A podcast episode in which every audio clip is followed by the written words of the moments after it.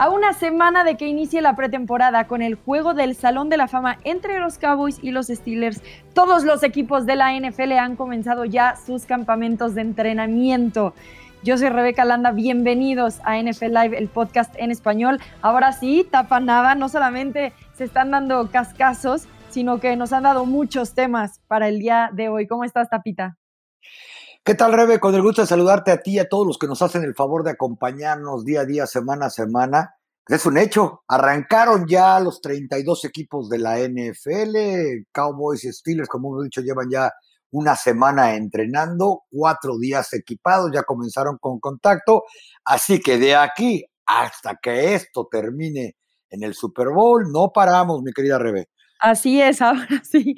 No paramos, ni tú paras, Tapa, que estás en tu día de vacaciones y aún así nos acompañas en este podcast. Muchísimas gracias, Tapa. No, al contrario, un placer siempre. Así que bueno, con la llegada de los campamentos de entrenamiento también vimos la llegada de los corebacks que nos dieron tantas noticias en esta temporada baja. Empecemos hablando de Deshaun Watson y su situación con los Texans, que sigue siendo básicamente un misterio. Es verdad que el coreback se presentó al campamento de entrenamiento, si no hubiera sido el caso, hubiera tenido que pagar 50 mil dólares por día. Así entonces el domingo fue la primera vez que lo vimos públicamente después de las, de las acusaciones a las que se está enfrentando, porque eso también permanece, 22 demandas legales que enfrenta el jugador. Y la otra cosa, Tapa, que también es cierto, es que a pesar de que el equipo tuvo mucha resistencia a la solicitud de canje del jugador desde enero, ahora están dispuestos a buscarle una casa a este jugador si es que encuentran a una buena pareja de negociación.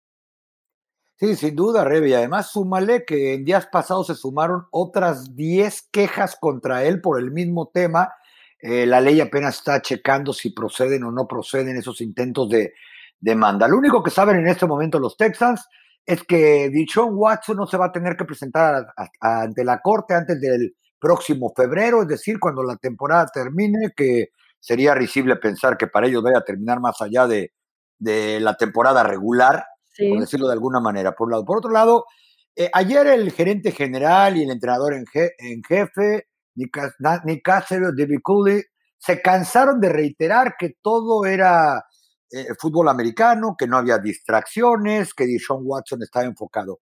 ¿Quién caramba va a estar enfocado cuando tiene todas estas demandas y toda la opinión pública sobre él?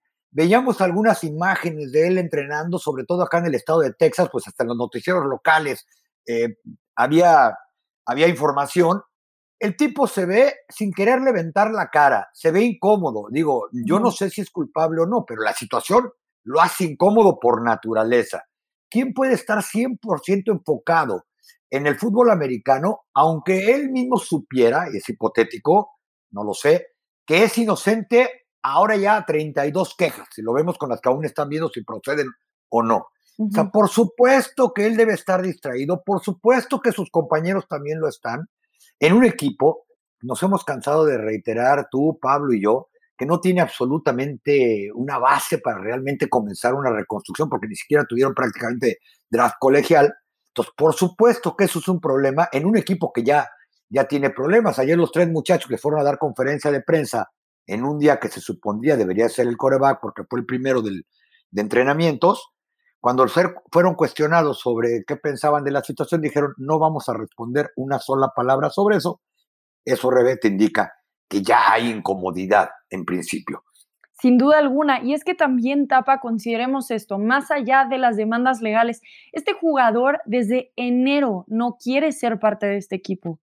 Y si no hubiera sido por las demandas legales, posiblemente entonces se hubiera encontrado un canje antes de que llegáramos hasta estas instancias donde los jugadores evidentemente no quieren esas distracciones de las preguntas, ni siquiera les corresponde estarlas contestando, pero además también este jugador realmente no quiere estar aquí.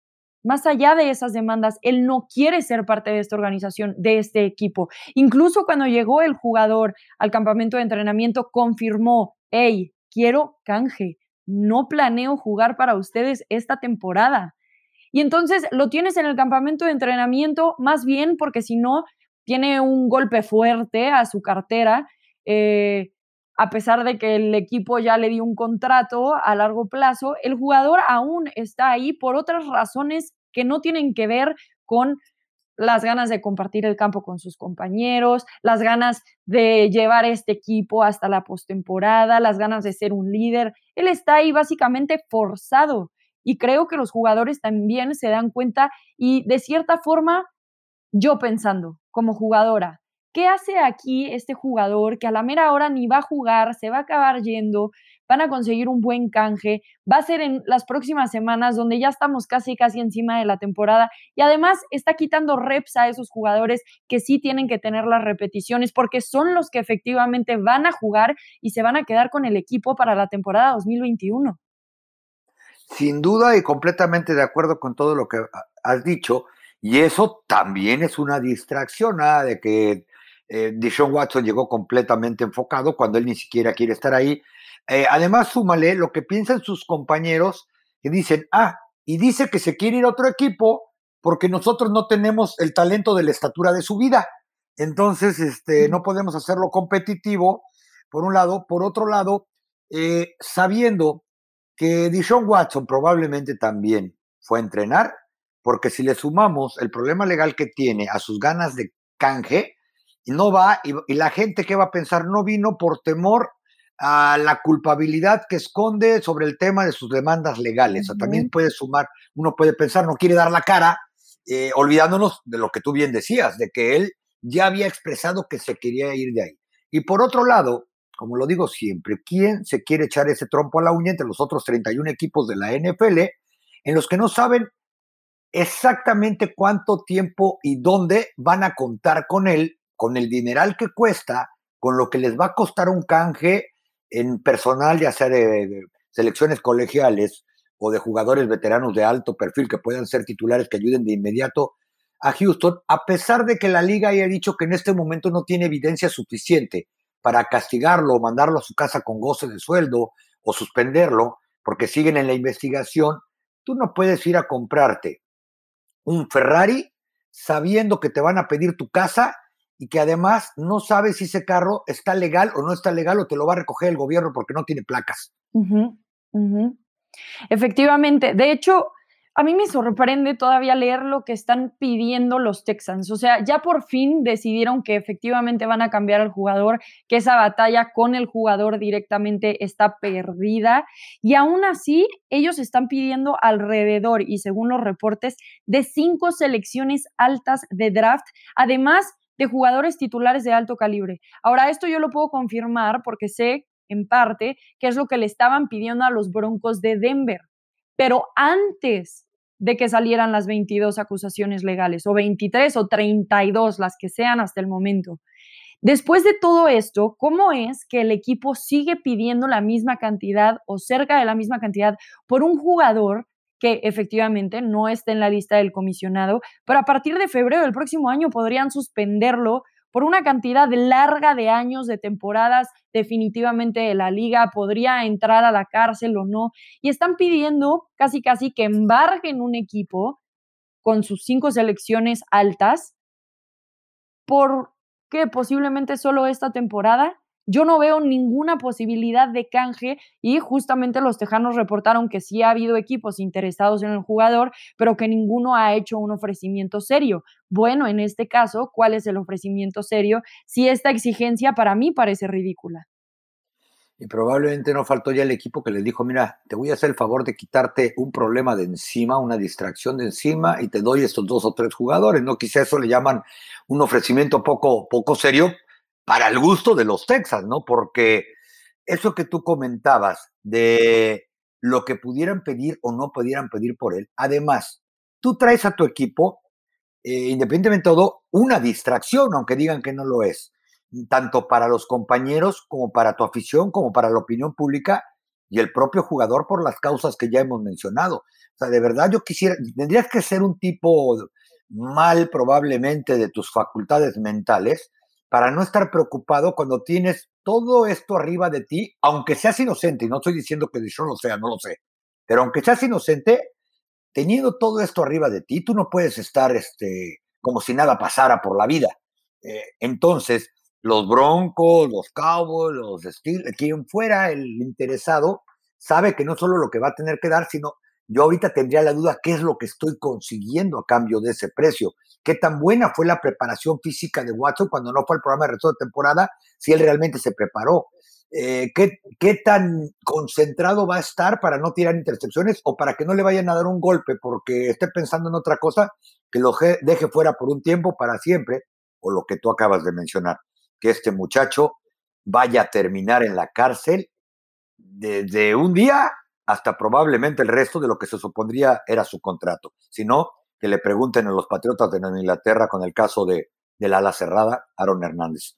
Digo, con la debida comparación, por supuesto. Sí, claro. Sí, es un poco diferente, pero bueno, algunos de los equipos que suenan como posibles interesados son los Broncos de Denver. Ya hemos hablado de la situación de corebacks de, de Denver. Tiene a dos corebacks eh, que han sido titulares Teddy Bridgewater, ya ha pasado por varios equipos de la NFL, y también Drew Lock, pero esta es una competencia completamente abierta.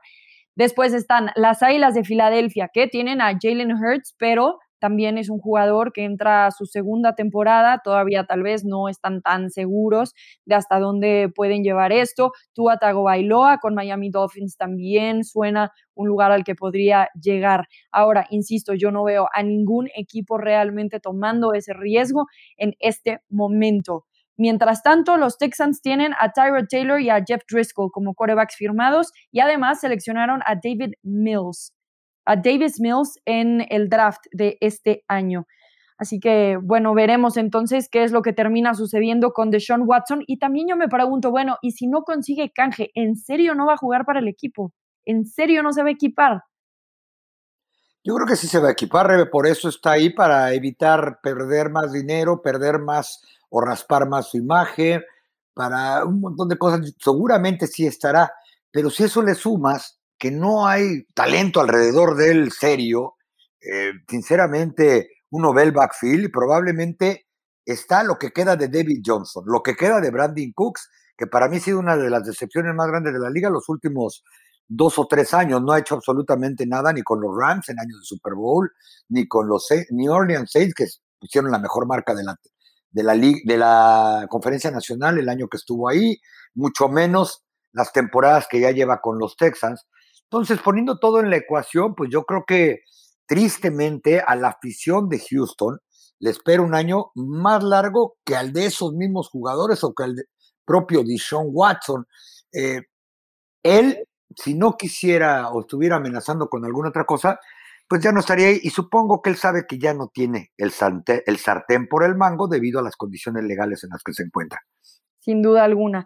Bueno, el que también se quejaba un poco del el talento a su alrededor era Aaron Rodgers y en gran parte esa fue la razón por la que el jugador decidía no presentarse al campamento y las actividades de los empacadores. Aclaró en rueda de prensa este pasado miércoles el MVP reinante de la NFL que esta disputa que tenía con los empacadores no tenía nada que ver con dinero, que más bien muchas veces él sentía que el, que el equipo mismo, el gerente general del equipo, no lo consideraba para traer talento y que también había un maltrato del talento actual que había en el equipo y que sí, por edad dejaban ir, pero no de la manera adecuada. Esos fueron algunos de los argumentos que presentó ayer, este miércoles, Rogers, cuando le preguntaron, ¿de qué se trató todo esto para ti?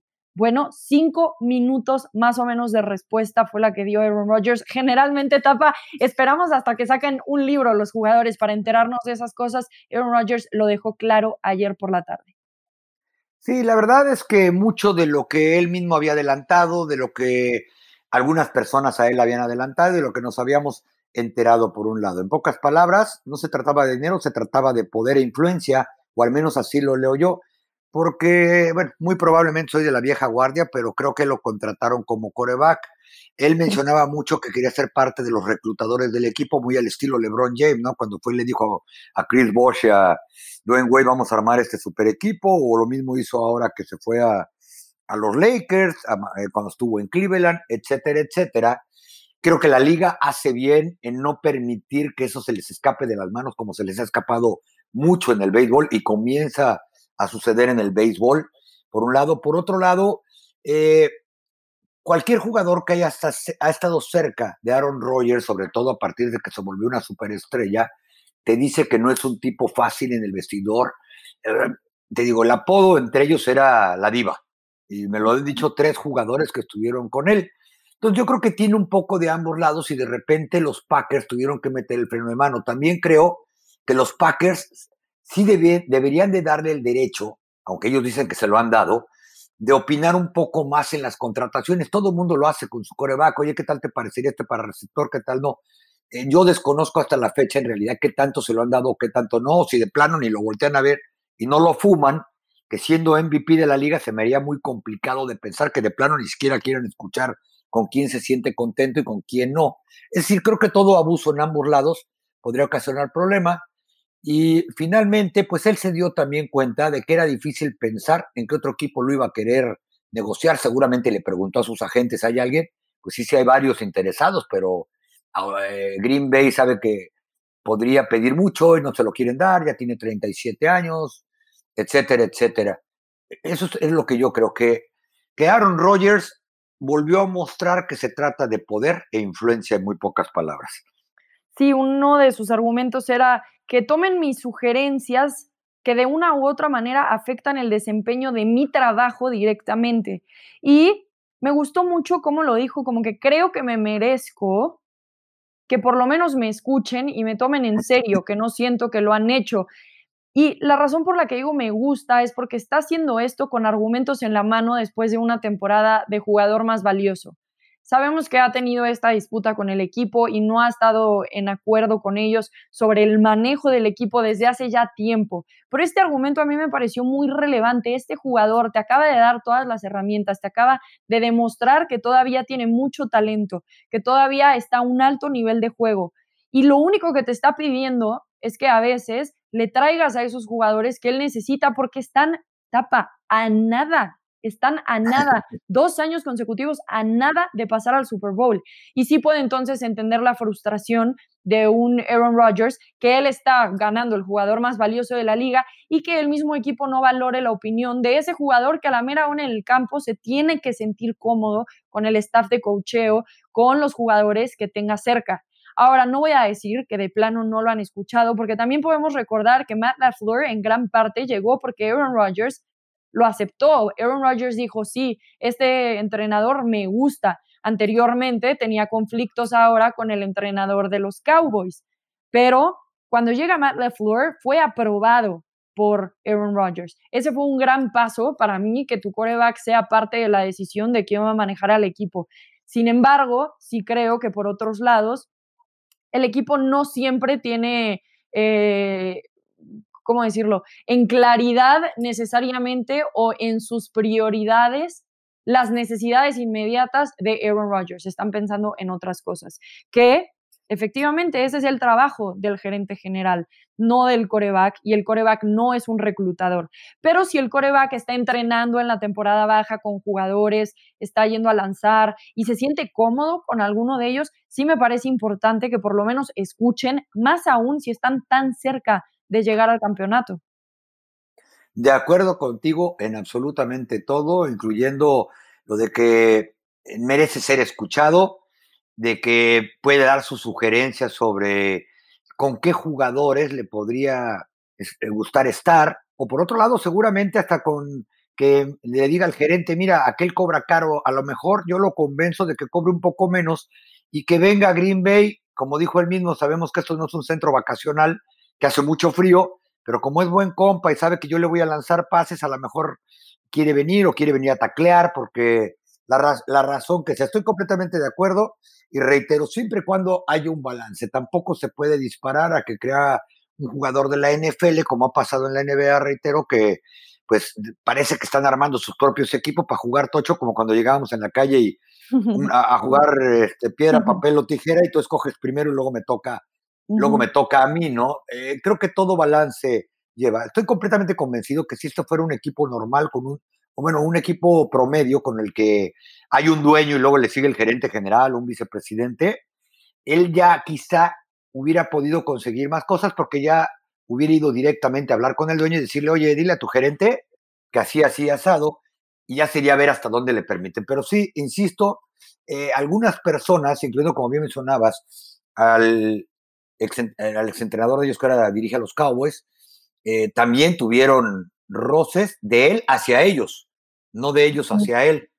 Eh, Michael Finley, que vive cerca de, acá en Dallas, mí me decía, sabes que este tipo es complicado, me dice, estás con él o contra él o no te vuelve a echar un pase. Eh, y, lo comento su nombre porque nos lo dijo en una entrevista en la semana del Super Bowl. Allá estábamos, Rebe, en Minnesota y en Radio Row nos lo dijo un, un día, ¿no? Es decir, yo creo que todo equilibrio debe de llevar. Qué bueno, en mi punto de vista, como el mismo Mike McCarthy lo dijo hace tres días en la conferencia de prensa de los Cowboys, no tuvo ningún pacho decir, me da mucho gusto que Aaron Rodgers haya regresado, es bueno para la liga, es bueno para todos y ojalá lleguen a un punto medio ambas partes.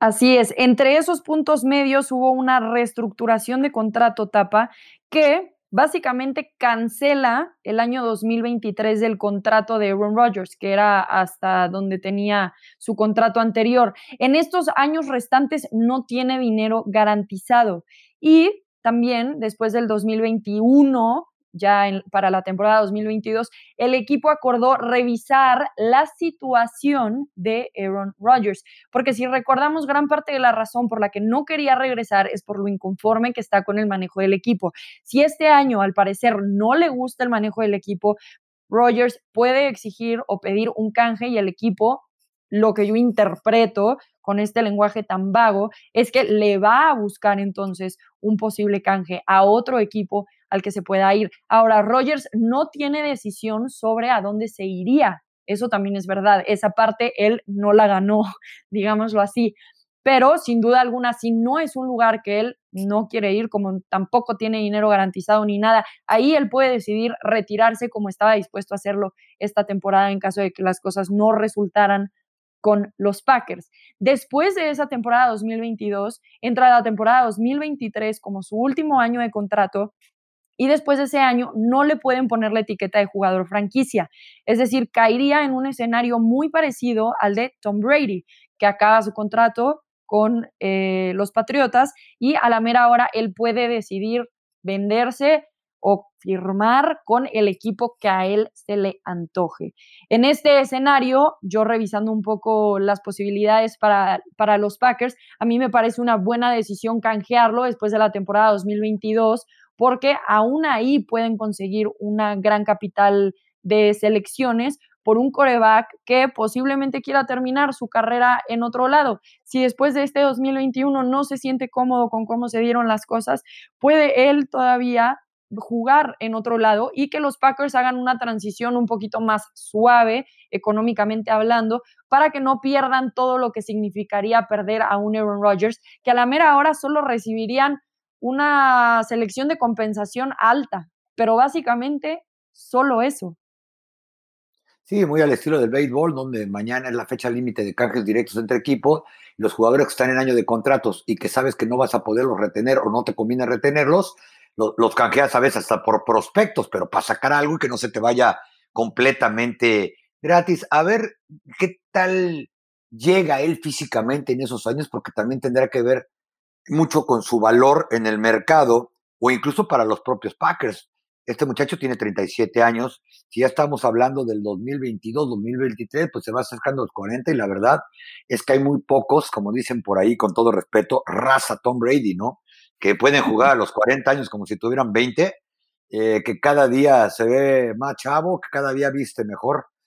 Eh, y el paso que tú hablas de que, que pues le den voz y voto ah, un poco más a, a Aaron Rodgers o mucho más, pues según el propio Aaron Rodgers decía que dieron un, paso importante ayer que anunciaron de manera oficial que su gran amigo Randall Cobb, con el que completó muchos, pero muchos pases, y de, que de quien también dice que lo dejaron ir sin hacerle siquiera una oferta, precisamente llegó a los Cowboys cuando salió de Green Bay, ya está de regreso, ya es oficial que por lo menos le llevan a su amigo Randall Cobb.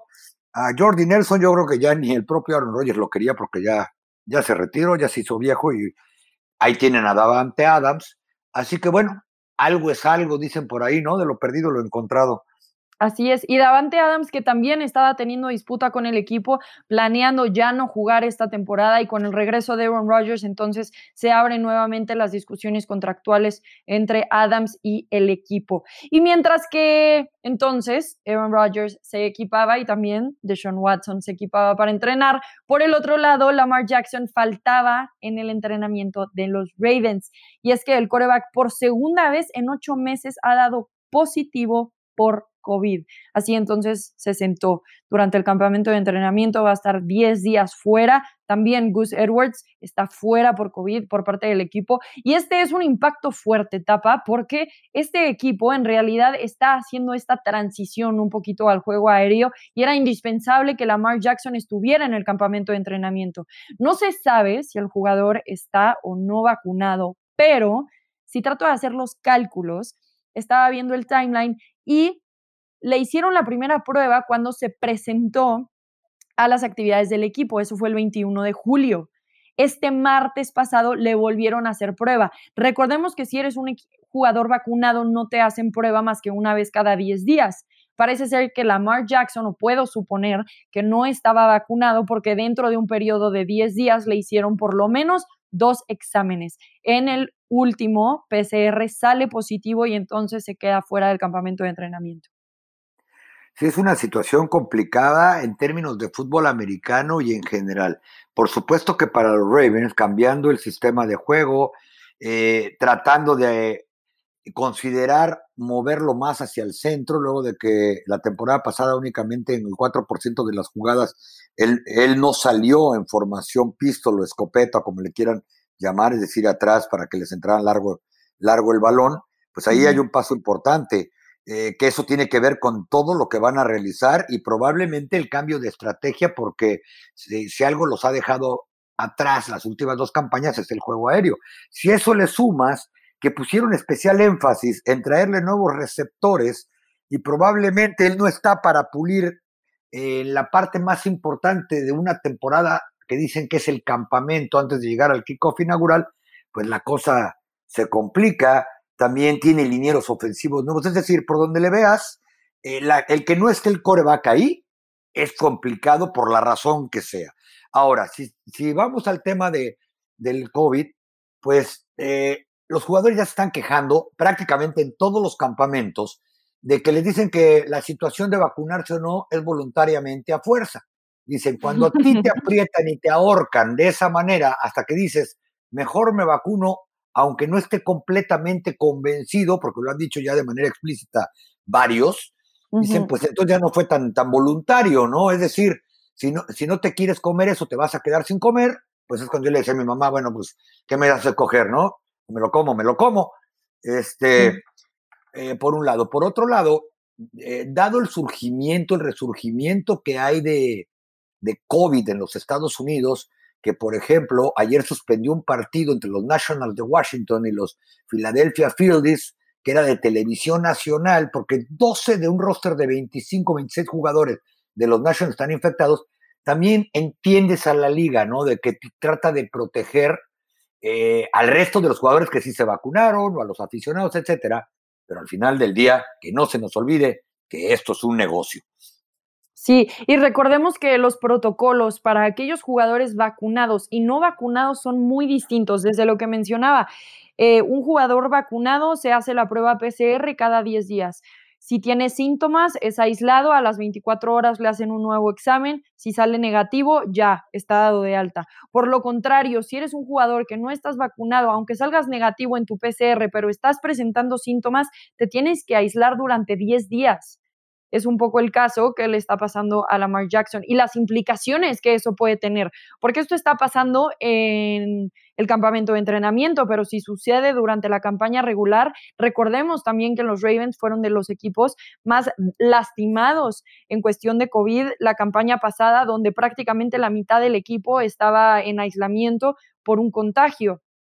Así que creo que más allá de la vacunación, el esfuerzo que está haciendo la NFL para evitarse este tipo de conflictos durante la temporada y que no tengan que estar moviendo partidos como lo hicieron aquella vez que retrasaron el partido de los Ravens contra los Steelers por tres semanas consecutivas para que se pudiera jugar, están tratando de manera amable entre comillas, de obligar a los jugadores a vacunarse. Y lo único que esto nos demuestra es que a pesar de que todo parece regresar a la normalidad y ya hay fanáticos en el campamento de entrenamiento y muchos de los equipos van a tener capacidad completa en sus eh, estadios, es real que el COVID-19 no se ha ido y no podemos regresar tampoco a la normalidad de manera completa. La NFL todavía tiene grandes retos por enfrentar en esta campaña 2021.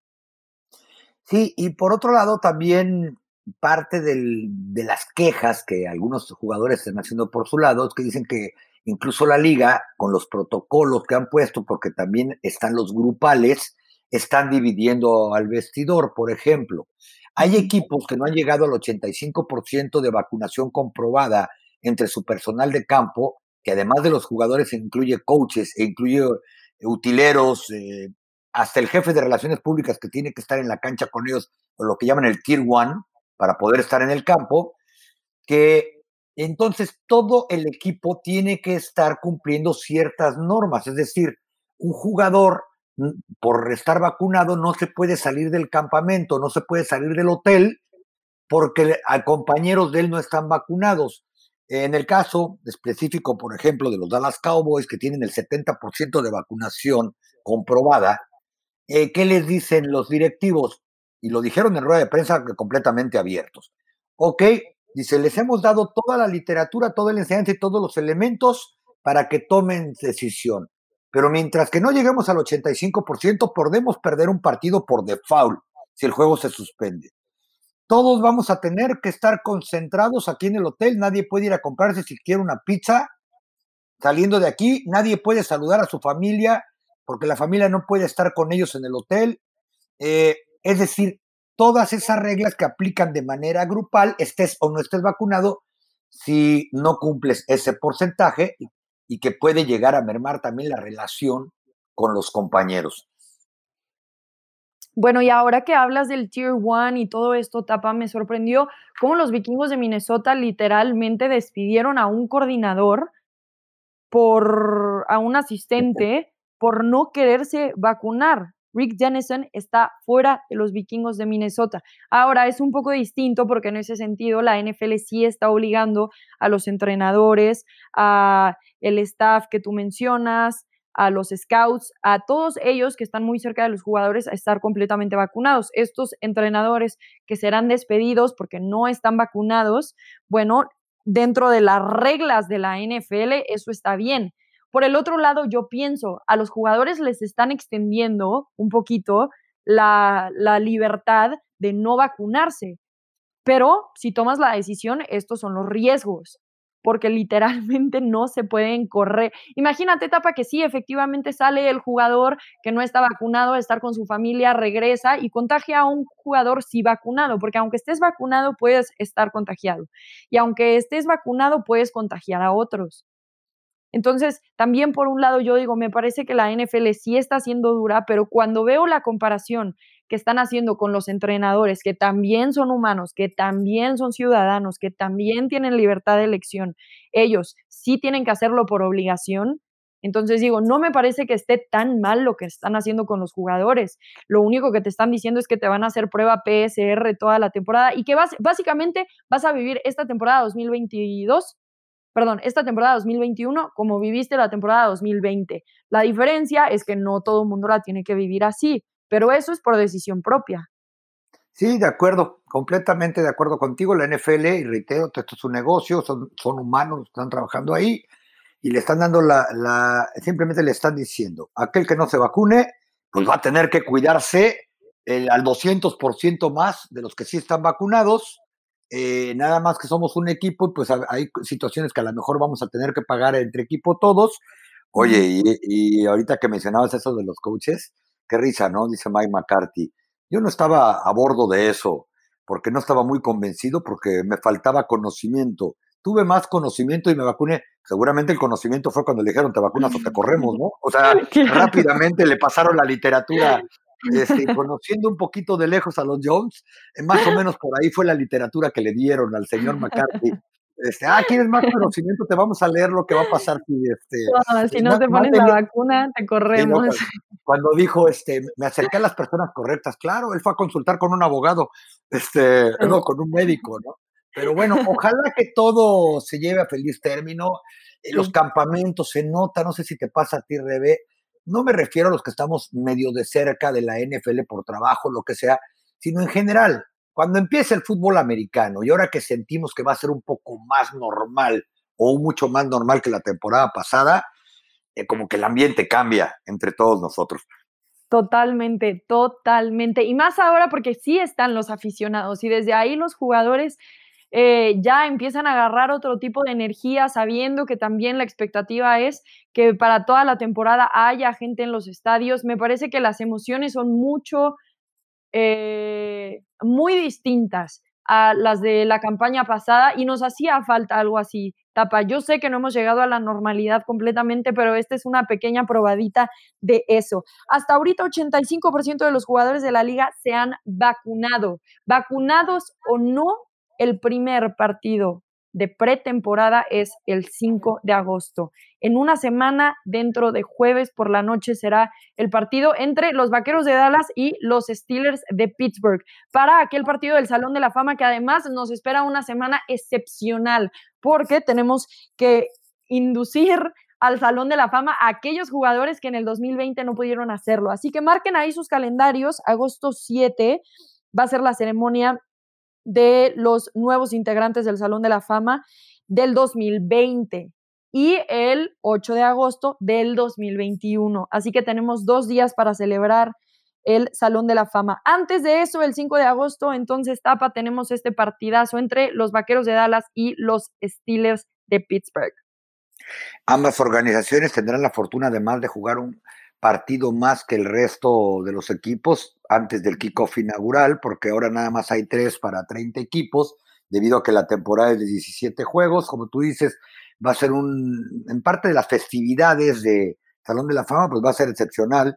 Imagínate ver que el mismo año inducen a Bill Cowher y a Jimmy Johnson, ¿no? Los dos rivales acérrimos llegando el mismo día, o que por fin le hace justicia a la revolución a Drew Pearson, que nadie puede entender que no esté en el Salón de la Fama, el original número 88. Sí, The Real 88.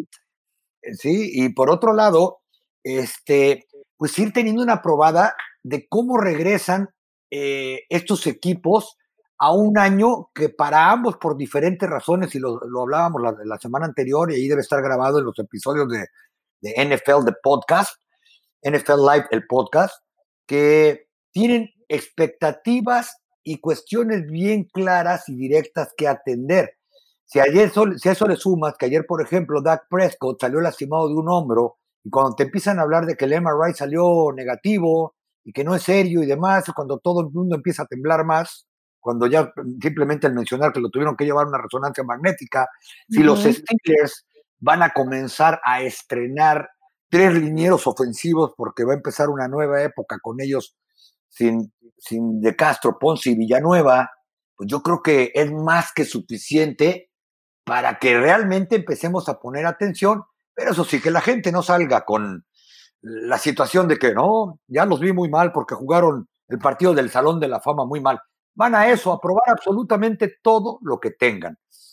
Sí, que no olvidemos que en la pretemporada no necesariamente vamos a ver a los equipos que vamos a ver en la temporada regular. Para muchos equipos, estos partidos especialmente son aquellos donde ponen a prueba a esos jugadores que quieren ver si van a terminar en el roster de 53 o no. Este partido específico no es el caso por ser el del Salón de la Fama pero también van a cuidar a sus jugadores, no van a sacar todas sus cartas si es el primer partido de pretemporada y todavía les quedan dos o tres partidos más, dependiendo eh, si son los Steelers y los Cowboys, y además las 17, los 17 partidos de temporada regular. Ahora, Tapa, nada más, ya que mencionaste a Dak Prescott, no nos dejes con la duda, ¿qué es lo que realmente pasó? Yo vi en las noticias eh, que hablaba de un tironcito, algún tipo de esguince que tenía en el hombro de lanzar, que por eso justamente le hicieron la resonancia magnética y que lo están cuidando, que van a tomar precauciones sobre qué tanto van a usar al coreback previo a este gran partido que esperamos tanto. Sí, de acuerdo a la información del equipo, Él salió del entrenamiento cuando apenas comenzaba porque empezó a sentir molestias en el brazo derecho, el brazo de pasar, en los ejercicios individuales, con pocas palabras, durante el precalentamiento. Empezó a sentir, salió porque seguramente también él está advertido de que cualquier cosa que sienta físicamente, en especial cuando viene de una temporada con tan grave lesión, tiene que avisar e irse. Eh, después corrió de manera informal por parte de la gente que informa a la prensa que los cubrimos de manera regular, que no era nada grave, que Prescott había preferido eso y el equipo también, de que descansara, que precisamente ellos tienen una pretemporada más larga. A las seis de la tarde, pues al ser el coreback más, más caro en la historia de los Cowboys, por lo menos, el jugador más caro de su historia, tuvo que salir a dar un comunicado el propio Prescott diciendo que lo habían metido una resonancia magnética también por precaución, que parece que trae un pequeño tirón en el hombro derecho y que van a analizar si no es esguince, como bien mencionas, y que él está día a día y que es poco probable que vaya a entrenar este jueves. Esto sucedió en el primer entrenamiento equipados completo de los Cowboys y que ya les permitía el sindicato de jugadores tener contacto. Él jamás tuvo contacto, es decir, no hubo un golpe, porque apenas estaban en el precalentamiento. Eh, además de esto, el mismo eh, entrenador en jefe esta mañana ha dicho que muy poco probable que Prescott vaya a jugar el partido del Salón de la Fama, porque de todos modos no lo iba a jugar prácticamente, dijo McCarthy, porque viene regresando de una lesión en el tobillo en la que ellos van a evaluar cuándo va a entrar al campo, así como también que Prescott en su sexto año de elegibilidad de la NFL, no tiene tampoco por qué arriesgar nada en la pretemporada y que van a ser extremadamente precavidos con él. Pero reitero, Rebe, cuando oyes la palabra MRI en un campamento, hay que voltear a ver y tener distancia de un comunicado que diga que no es serio. Así es. Y bueno, Dak Prescott honestamente no es muy propenso a lesiones. Sé que viene de una lesión, pero es un jugador que no se había perdido casi, o dime, corrígeme, tapa, prácticamente ningún partido por lesión hasta que tuvo esta gran lesión en la semana 5, 11 de la temporada pasada. Sí, fue en, el segundo cuarto del quinto partido contra los, contra los Giants, perdón, Prescott había jugado absolutamente todos los partidos y todos los minutos trascendentes de juego durante todo el tiempo desde que llegó en la cuarta ronda del draft del 2016, por un lado. Por otro lado, ayer es la primera vez que sale a mitad de un entrenamiento por molestias físicas. Nunca, ni en pretemporada, ni en temporada regular, había dejado un entrenamiento por algún golpe, dolencia o lo que se le parezca pues ojalá sea nada más una cuestión eh, de precaución y que no haya mucha consecuencia en esa pequeña lesión que hasta el momento tiene. Tapa, es momento de que nos despidamos. Muchísimas gracias por acompañarnos en NFL Live, el podcast en español. Al contrario, Rebe, un gustazo y nada más comentarle a la gente que Sean Payton dijo de manera eh, literal que estaba molesto porque no entendía por qué su mejor receptor, Michael Thomas, quien perdió buena parte de la temporada pasada por una lesión en el tobillo, había esperado hasta el mes pasado para operarse el mismo tobillo y es muy poco probable que arranque temporada en septiembre con un equipo que tampoco tendrá ya a Drew Brees.